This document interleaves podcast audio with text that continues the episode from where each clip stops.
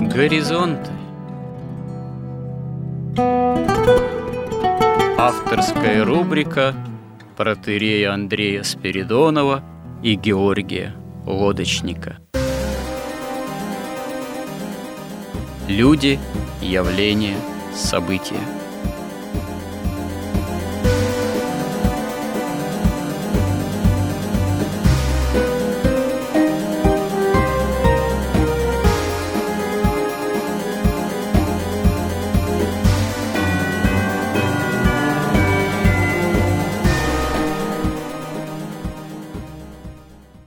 Добрый день, уважаемые радиослушатели. В эфире радио «Благовещение» и в нашей постоянной рубрике «Горизонт» я, протерей Андрей Спиридонов и мой постоянный добрый собеседник Георгий Лодочник продолжаем наши смысловые, словесные изыскания в области установления, понимания, формирования христианского мировоззрения, христианского же миропонимания в тех непростых условиях, нашей современности, в которой мы имеем место быть, проживать свою земную жизнь. Опираемся мы прежде всего на христианское миропонимание, на христианское понимание истории человеческого рода, как священной библейской истории.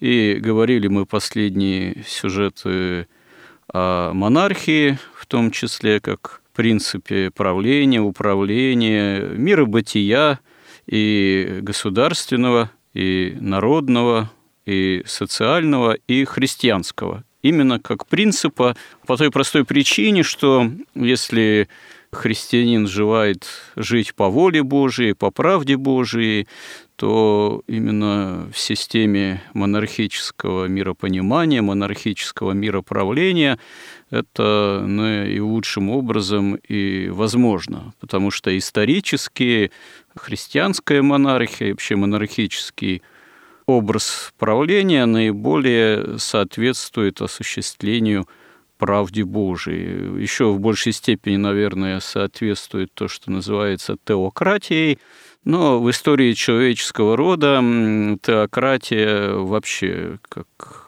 показал опыт, в более-менее продолжительные какие-то исторические периоды мало осуществима мало осуществимо не потому, что на это нет воли Божией, а потому что на это обычно нет воли человеческой, желания человека или людей, или народов, потому что прямо жить по воле Божией, все время постоянно во всем следовать воле Божией, это, к сожалению, для человека пораженного грехом, для немощного человеческого существа оказывается слишком тяжело, трудно, и человек, как правило, тем более на уровне осуществления жизнедеятельности целых народов, оказывается ну, просто-напросто не способен.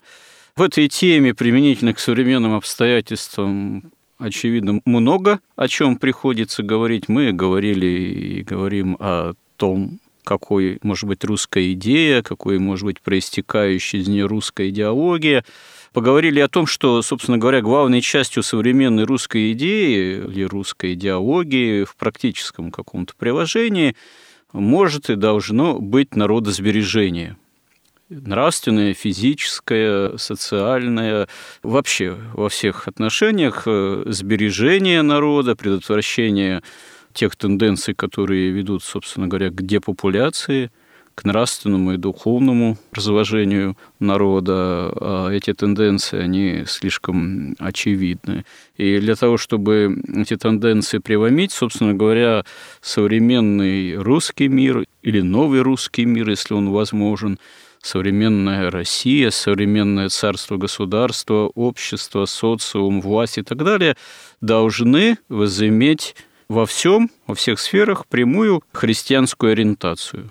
Для этого не надо обязательно всех загонять в храмы, начиная от высших чиновников и заканчивая там последними бомжами, так сказать, стоять со свечкой. Нет, это дело добровольное, но если наше государство, власть исполнительная, там, законотворческая, какая власть возымела бы целью действительно благо, э, и для себя, и для народа, то тогда нужно быть именно ориентированными на Евангелие, на нашу же историю, как христианскую историю, на имя Божие, на заповеди Божии, евангельские заповеди в основной своей деятельности. Будь это так, то всем было бы действительно благо и здесь, в земной жизни, и паче того еще и в жизни вечной, в Царстве Небесном.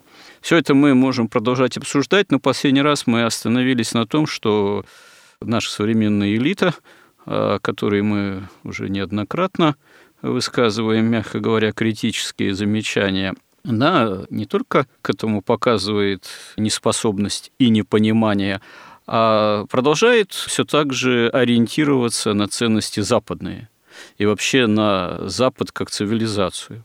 И продолжает думать, что на Западе и этой элите им уготованы в силу ее же продажности по отношению к собственной русской цивилизации какие-то теплые места – и уже это, как говорится, упоминать не то, что общее какое-то место или банальность, что капиталы утекают, тоже все туда же благодаря именно деятельности хищнической наших же элит финансовых э, в том числе.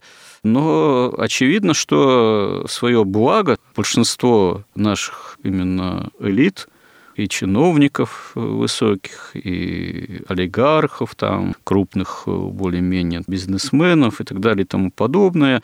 Те, кто должны были бы быть ответственной правящей аристократией, связывают не с Отечеством, не с Россией, не с русским народом, а западной цивилизацией, образ бытия которой для себя – и пространственно-географически, и бытийно, и в смысловом отношении представляют именно тем идеалом, да, тем образцом, тем местом, где, собственно говоря, они хотели бы быть, хотели бы именно таким образом и там жить, как будто это не просто другая цивилизация, именно западная, как будто это, я не знаю, чуть ли не рай, чуть ли не царство небесное.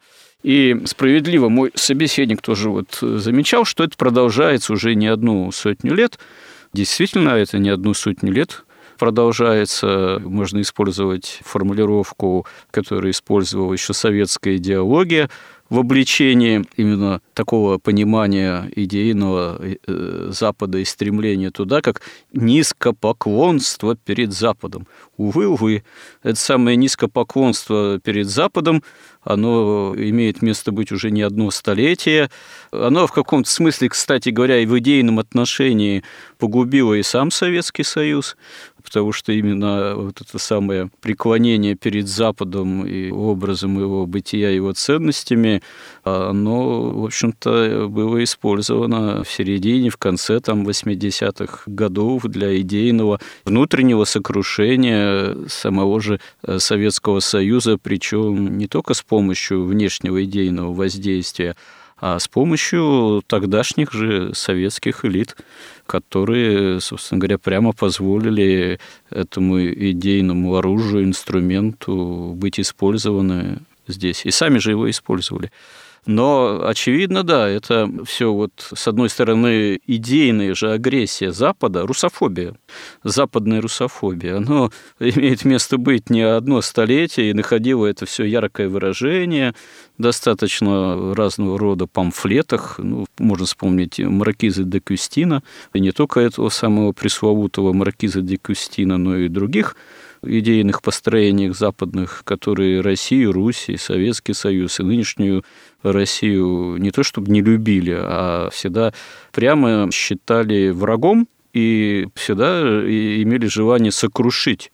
И в лучшем случае оставить только в качестве некой колонии сырьевого придатка с ограниченным количеством населения, которое нужно было бы только для того, чтобы э, деятельность этого сырьевого придатка в интересах и пользу западной цивилизации бы обслуживать. Вот.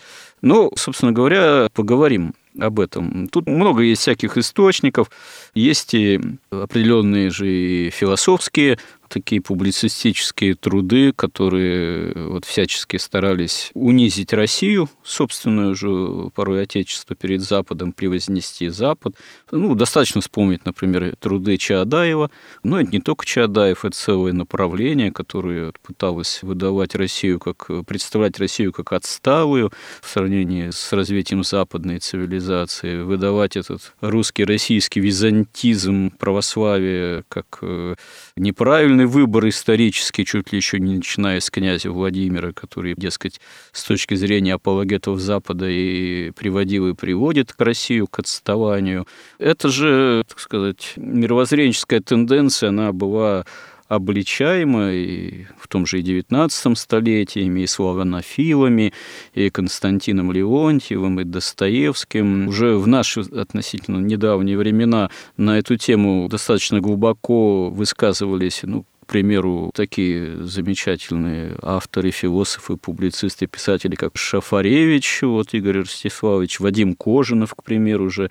Ну и не только они. То есть у нас, э, в принципе, если мы к этой теме обращаемся, есть достаточно большое количество разного рода источников, на которые можно опираться. Но э, мы, естественно, постараемся выделить самые какие-то основные главные черты – и просто-напросто ну, зададимся вопросом, я вот такой вопрос своему собеседнику адресую, действительно, а в чем причина такой ненависти Запада к России, с одной стороны, причем бескомпромиссной ненависти, именно нежелание идти с Россией на какие-то компромиссы, а всегда превалирует желание вообще Россию сокрушить и уничтожить.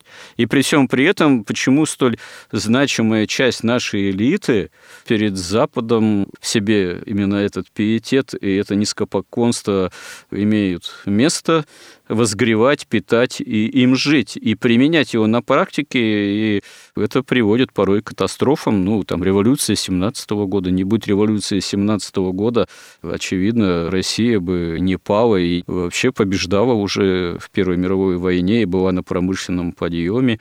Не будь, опять же, этого, да, я уже упомянул, повторюсь, низкопоклонство перед Западом, вопрос, а что было бы тогда падать Советскому Союзу? Ну, хотя там для нас-то христиан, понятно, были другие причины, и само безбожие идеологическое Советского Союза к этому привело. Но оно же, собственно говоря, ведь это безбожие, это и к низкопоклонству, что называется, и буду продолжать использовать этот термин, несколько анекдотично звучащий, ну, оно к этому же и привело. Ну, а в чем причина все-таки вот этой цивилизационной ненависти к России Запада и наличие у нас уже не одно столетие такой потенциальной пятой колонны, которая это свое низкопоклонство совершенно искренне лелеет и хотела бы на Западе быть, там жить, или хотела бы, чтобы наша цивилизация была во всем идентично западной, что, вообще-то говоря, исторически понятно, что невозможно.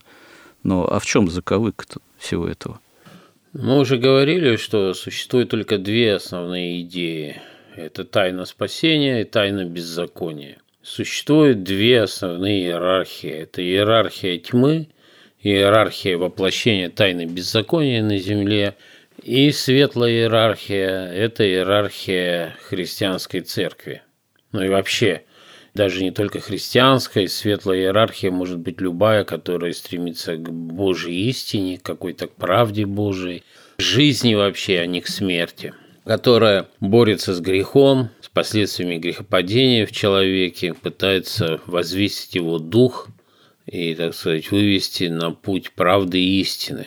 Вот эта ненависть к России – это ненависть к тайне спасения – ненависть адептов тайны беззакония к тем, кто следует тайне спасения. Потому что на самом деле русский – это православный.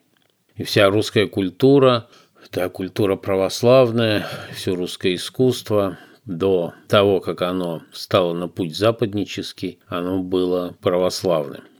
Дело в том, что вот вся та же наша элита современная, она же вся воспитана в советской школе.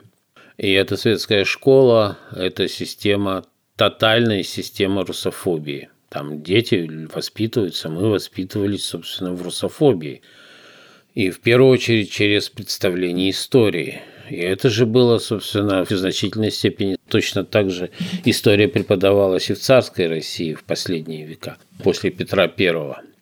Что мы, так сказать, вынесли из советской школы по поводу мировой истории человечества? Она выглядит примерно так.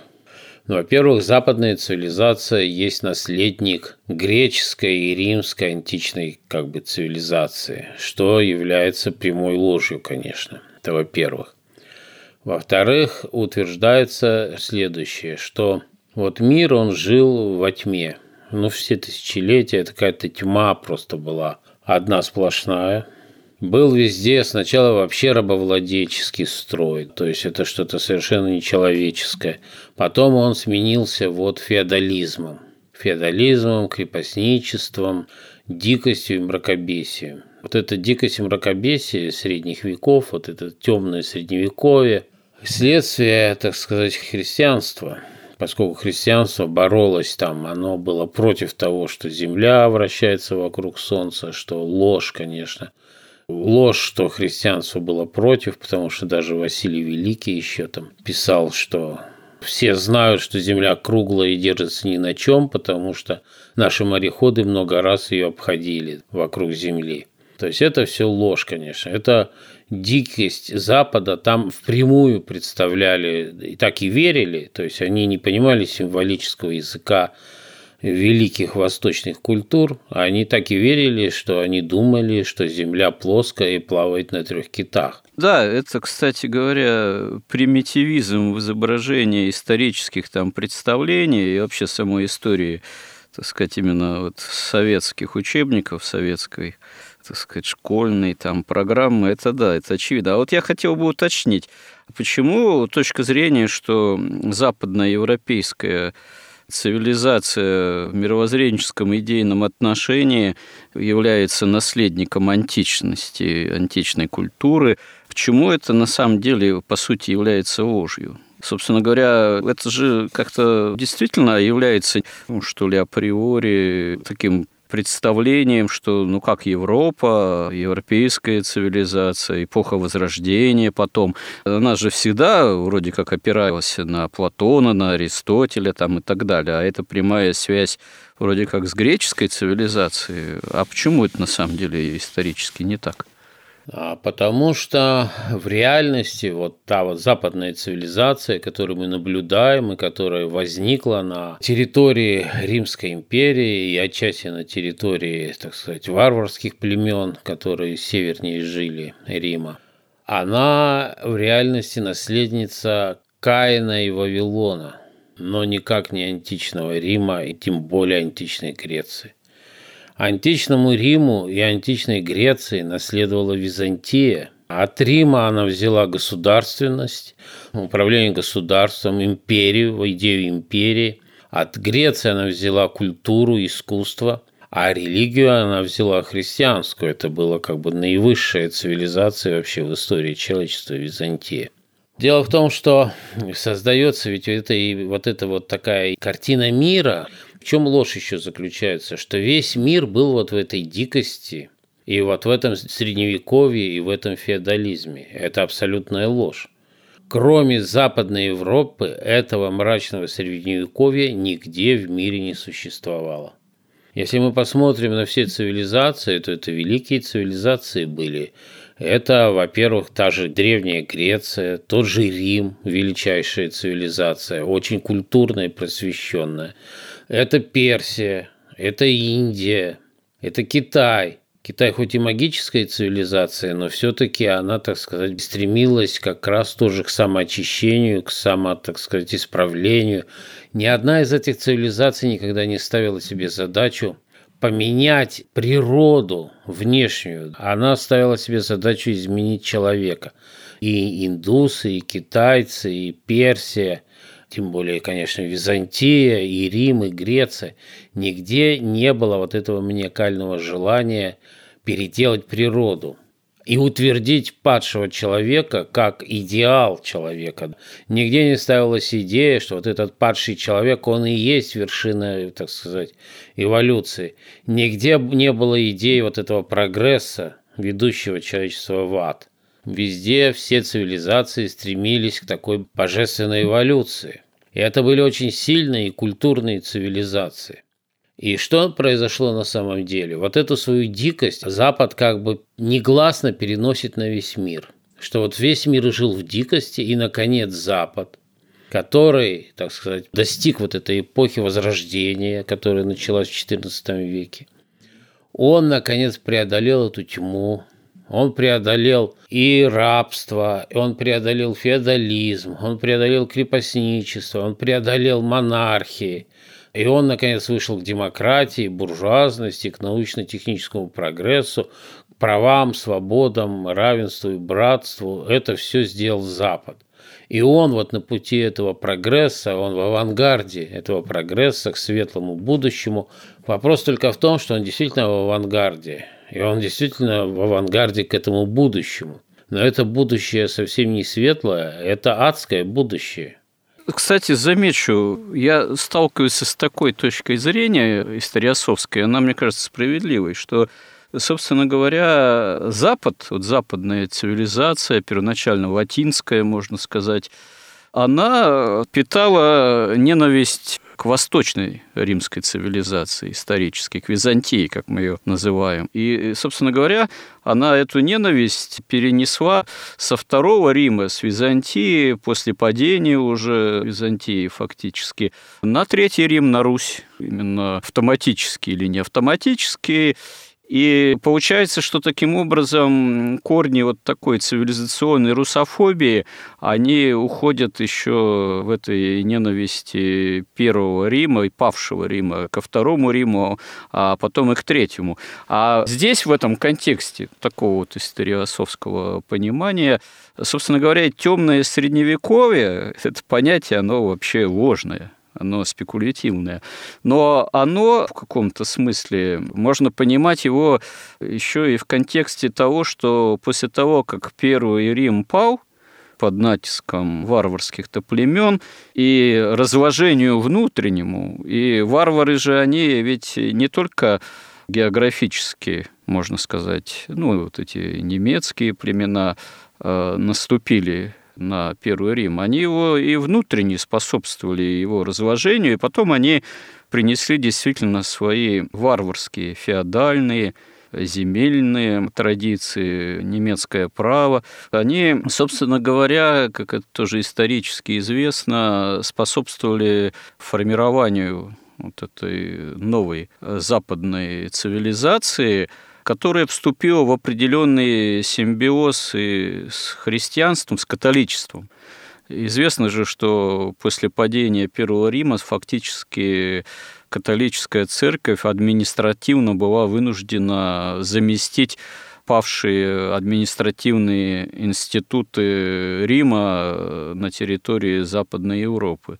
Но это, увы, способствовало такому симбиозу своего рода с новым немецким же варварским правом, в результате чего многие иерархи католической церкви, они стали такими князьями земельными, феодальными, и это стало способствовать трансформации внутренней и западной церкви тоже не в лучшую сторону. Это потом породило вот все те искажения в христианской жизни на Западе, за которые, собственно говоря, католическую церковь потом в общем-то, справедливо и упрекали. Это породило и особую борьбу за власть, довольно ожесточенную между королевскими домами западными и борьбу за папский престол, которая была переплетена вот с этой борьбой между королевскими же дворами за власть.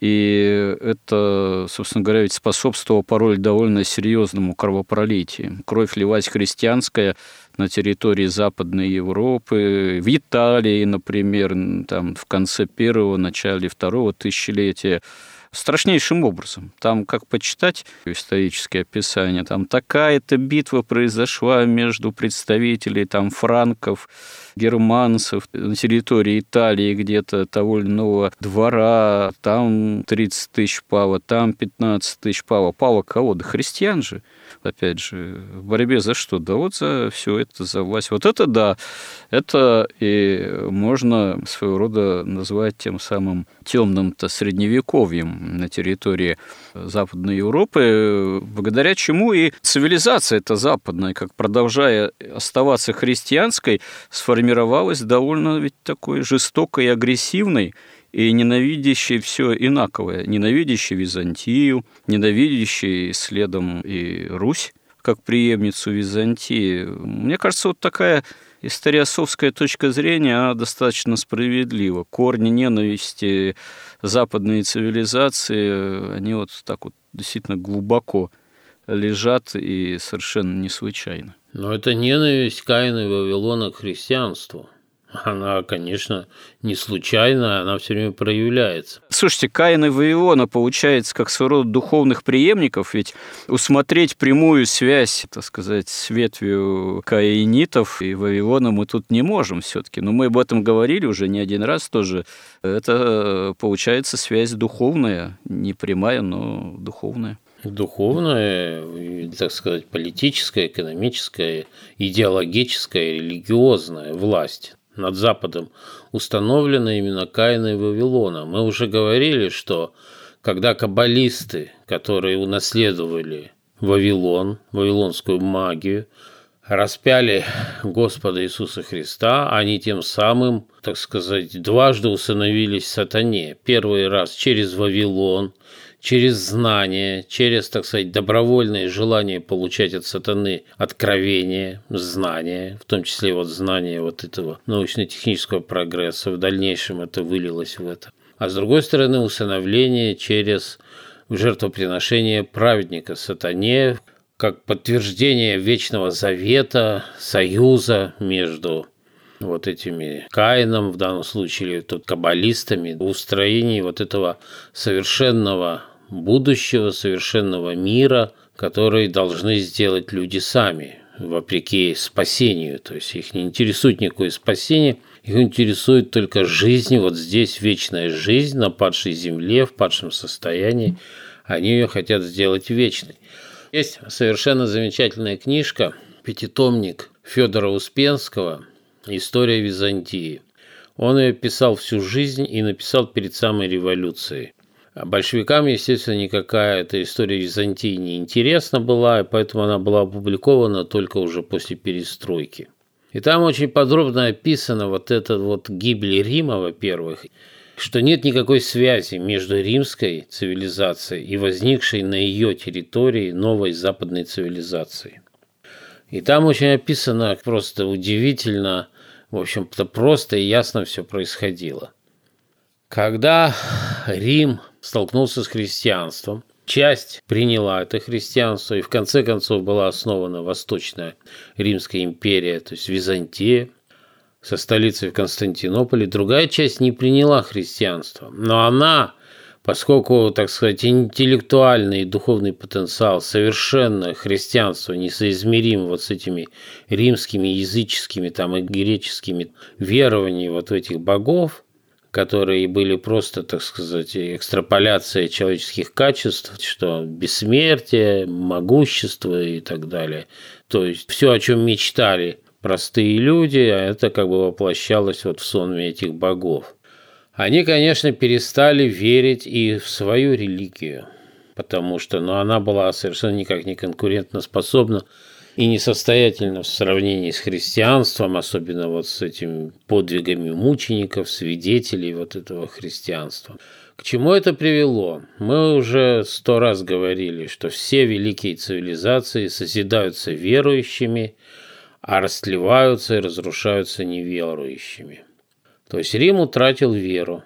Утратил веру, когда государство утрачивает общество веру, то он уже перестает быть государством, служащим истине, потому что истина постигается только верой, верой Богу или хотя бы вот этим вот богам. То есть истина – это, так сказать, категория веры, категория религии.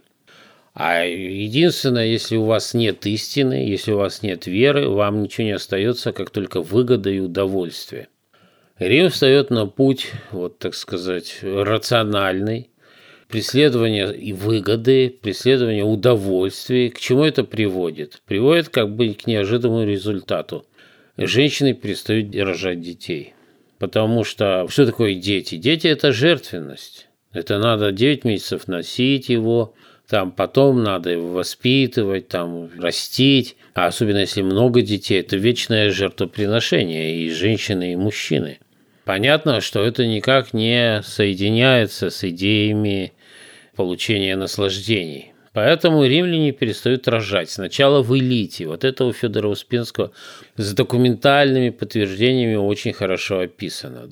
Элита перестает рожать детей. К чему это приводит? Они рожают себе, так сказать, в качестве игрушки и в качестве наследника одного-двух детей, вот как сейчас. Приводит это к следующему, что на войну уже никто из римлян своих детей не отправляет, потому что из двух обычно один мальчик, а вторая девочка в среднем. Единственного наследника никто не подвергает риску военному. Когда восемь детей, из них шесть мальчиков там или четыре, тогда да, пожалуйста, идите воевать, кто-нибудь да выживет. Здесь нет. К чему это приводит? Сенат римский принимает указ об ограниченной миграции варваров. Варвары со своей религией, значит, приезжают на территорию Рима, и вскоре там вся армия состоит из варваров. При этом варвары-то, они сохраняют свою религию, поэтому они рожают, как рожали. И происходит поразительная вещь. Вот эта вот, так сказать, экспансия на клеточном уровне общества, на уровне семьи у варваров сохраняется, а у римлян пропадает. Потому что когда, вот смотрите, у вас один наследник, ему ничего не надо делать, ему надо только дождаться смерти родителей, и он, так сказать, вступает во все права, во все свое состояние, он сохраняет социальный статус, все. Если у вас 8 детей, то после смерти родителей вы получаете одну восьмую. Получая одну восьмую, вы выпадаете куда-то в нижние страты социальные. Да? Вы уже не можете находиться в той страте, в которой родились. Поэтому дети стараются, они сделают ставку не на наследство родителей, а на себя. Они идут воевать, они идут учиться, они идут там служить, чтобы самим сохранить вот этот уровень. Вот это все сохраняется у варваров, но все это пропадает у римлян. Проходит еще там 40 лет, нижние слои общества всегда подражают элите. Перестают рожать и уже бедные слои Рима. Поля стоят запустевшие, зарастают кустарником, некому их обрабатывать. Тогда Римский Сенат принимает указ об увеличении ограниченной миграции варваров. Варвары начинают обрабатывать поля, они уже служат в армии. В результате еще 40 лет проходит, все должности в Римской империи занимают варвары. Весь бизнес у варваров. Все у варваров. Варвары, сохраняя свою религию, они усваивают римскую культуру и римскую государственность. И римский язык, то есть все достижения Рима они сохраняют. И все это продолжалось до тех пор, пока варвары верили, что римский император – бог. Поэтому императора назначали уже варвары прямо назначали, без всякого сена, ну там формально проходили все процедуры, назначали римлян. Потом они стали назначать маленьких детей. В конце концов, один из этих варваров главных низверг ребенка и римского императора и объявил себя императором. Казалось бы, тоже все логично – но произошло следующее. Все остальные варвары, а они же их было много уже в Римской империи, они тоже были богатые, это были огромные тоже центры сил, они сказали, а почему ты? Почему не мы? И вся Европа погрузилась в бесконечную войну. Друг с другом стали все воевать. И в этой войне варвары утратили и римское право, и римскую государственность и грамотность, и язык, то есть всю культуру, все-все, и вот наступило подлинно мрачное средневековье. В это время одновременно в Византии, там, которая усвоила все вот и римское, и греческое, и христианство, был невероятный рассвет. Там построили Святую Софию, там открыли первый университет, по-моему, в третьем веке. Там ввели антимонопольное законодательство, там не было бедных, то есть голодающих, бедным. Государство давало хлеб всем желающим, да, то есть там была совершенно невероятная империя. Здесь произошло что? В условиях потери всего, вот понимаете, даже санитарные нормы. Весь Рим, там были везде унитазы, целая система вот канализации, водоснабжения. Следующий, так сказать, унитаз, канализация была повторена Западом только в XIX веке в Лондоне. Установили новый унитаз.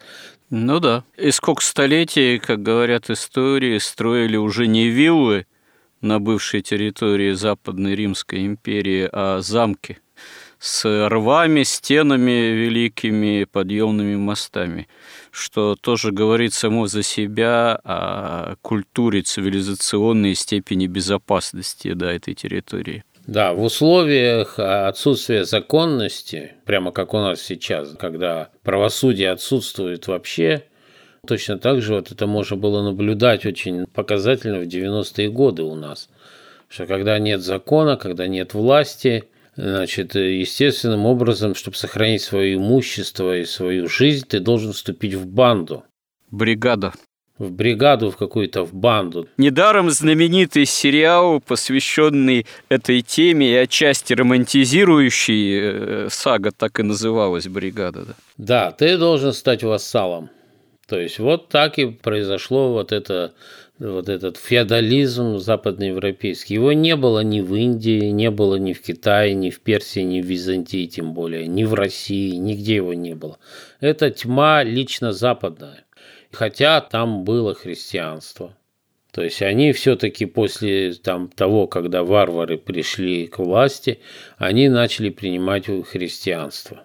Но вот эта вот сама по себе даже грамотность, письменность сохранялась только в монастырях. И там право сильного, право силы все меняло. А право силы это что такое? Это сатана. Сатана был именно не согласен с тем, что Господь установил, так сказать, такой порядок в мире на любви и жертвенности, где сильные служат слабым. Сатана как раз поставил на право сильного – Умный должен править глупым, сильный слабым и так далее. То есть это в чистом виде сатанизм, вот это право сильного, которое там доминировало, потому что просто в этой Западной Европе, в этой дикости было, ну мы помним, что там даже короли не умели писать, там ставили эти крестики вместо подписи.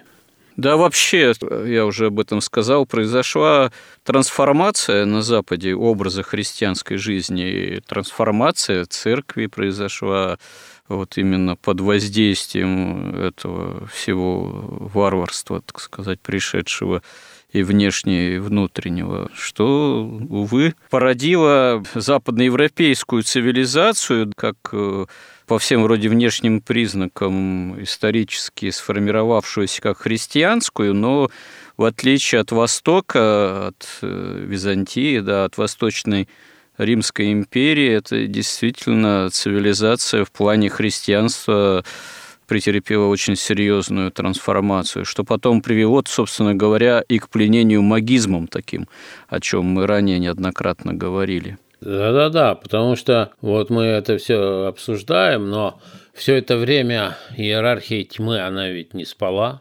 Так вот, иерархия, вот утверждение тайны беззакония, она же действовала. Она искала область, где, во-первых, утвердиться, где получить экономическую, политическую, идеологическую власть.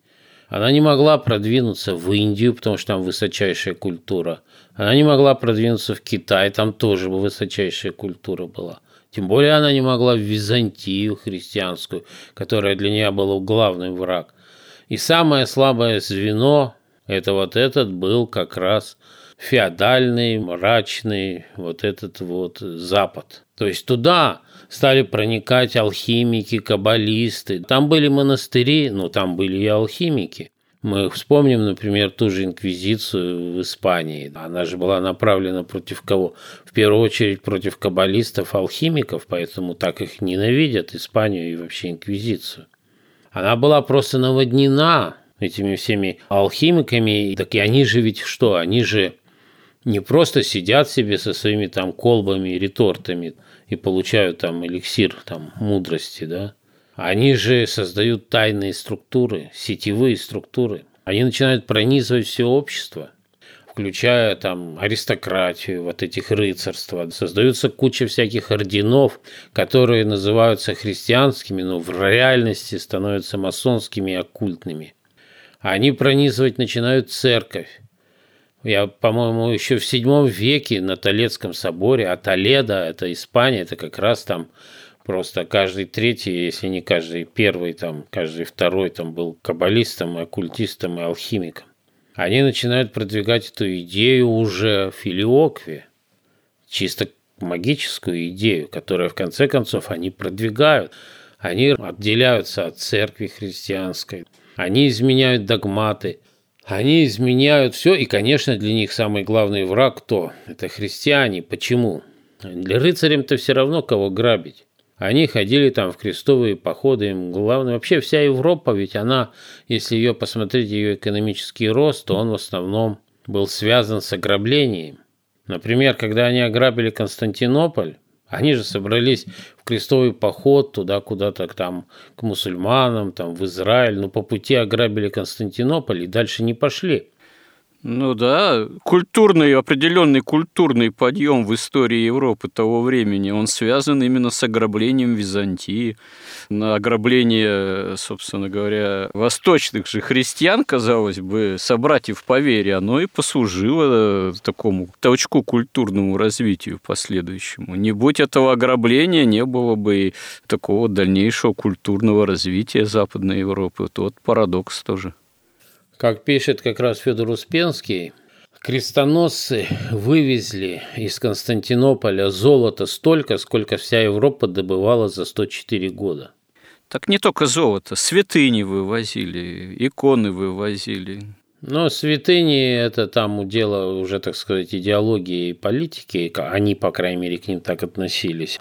Нет, ну как, э, святыня тоже стоит. На святыне ж можно бизнес, так сказать, прибыльный делать. Вывезенная святыня и потом где-то установленная для поклонения, она же привлекает народ, привлекает паломников, привлекает пожертвования. Один из самых в этом смысле прибыльных бизнесов – это религиозный, увы, культовый. Но в первую очередь она как бы поднимает уровень в глазах народа, так сказать, делает более легитимной вот эту власть саму, да, и, ну да. и бороться за числе. первенство позволяет с той же Византией. Потом они ограбили что у нас? Америку. Потом они начали грабить Индию и Китай. Потом они ограбили Россию сначала в 17 году, до нитки обобрали, все увезли на Запад, потом в перестройку. Они постоянно грабят Африку. Они все время живут грабежом. Да, как их только, я не знаю, бог терпит, что называется. Но они просто стали, так сказать, западной цивилизацией, вот в том виде, в каком она вот возникла на руинах вот Римской империи, и ничего подобного не было, может быть, только вот в допотопной каинской цивилизации. Потому что там все идеи Каина и Вавилона воплощаются последовательно – Именно там, во свете научно-технический прогресс, преобразование природы, покорение природы, покорение других народов, это все там. И все это завязано на невероятном лицемерии. Мы уже как-то об этом говорили, то есть оно уже у них в крови, западное лицемерие. Вот это само по себе, что вы сказали, лицемерие, мы об этом уже тоже говорили раньше, но у нас сейчас понемножку эфирное время начинает подходить к своему завершению. Мне кажется, вот эту тему западного лицемерия, основанного на самом деле на грабеже как способе существования вообще самой этой западной цивилизации. И одновременно с этим вот именно лицемерие как оправдание этого способа существования. И, в общем-то, лицемерие как главная тоже идейная основа существования западной цивилизации вплоть до тех или иных доктрин, я думаю, это вообще надо отдельно обсудить. Может быть, в следующей нашей передаче, ну, как продолжение всей этой темы, связанной именно с Западом и в том числе части значимой наших элит низкопоклонством, так сказать, преклонением перед Западом. К этому мы еще даже не подошли. Почему? Мы-то страдали и страдаем этим в части наших элит уже не одно столетие. Вот со стороны наших элит это тоже лицемерие или это такой самообман искренний? Вот вопрос.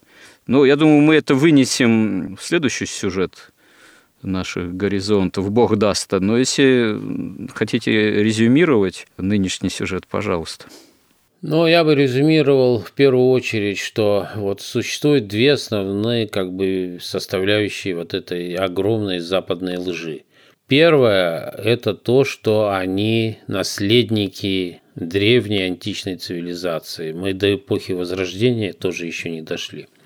Вот. Вторая ложь, что вот этот дикость и мрак, который был действительно в Западной Европе, что это свойство всего человечества. Это полная ложь. Нигде этого не было, кроме Западной Европы. Ну да, это надо иметь в виду что дикость и мрак, так сказать, якобы свойственный человечеству, которое человечество благодаря Западной Европе якобы преодолело, наконец, и должно быть и дальше ценностями западноевропейскими быть осчастливием, это, конечно, ложь дикость и мрак Западной Европы в определенный период ее исторического развития после падения Первого Рима – это частный случай проблемы самой Западной Европы. Вот. И ни в каком так сказать, осчастливлении. Со стороны Западной Европы мы на самом деле никогда не нуждались и не нуждаемся. Да, то есть реальным наследником Рима и Греции была Византия. А вот этот Запад, он наследовал Каину и Вавилону.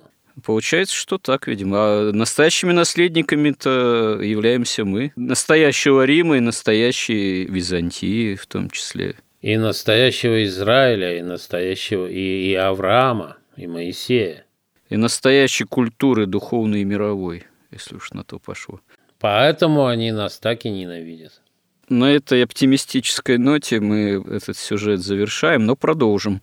Э, если Бог даст, э, будем живы и здравы, с Божьей помощью, надеемся, в следующих сюжетах э, наших горизонтов. Что ж, спасибо всем, кто с нами, кому интересны эти наши разговоры и кто нас всячески поддерживает. И храни всех Господь. Горизонты на радио Благовещение.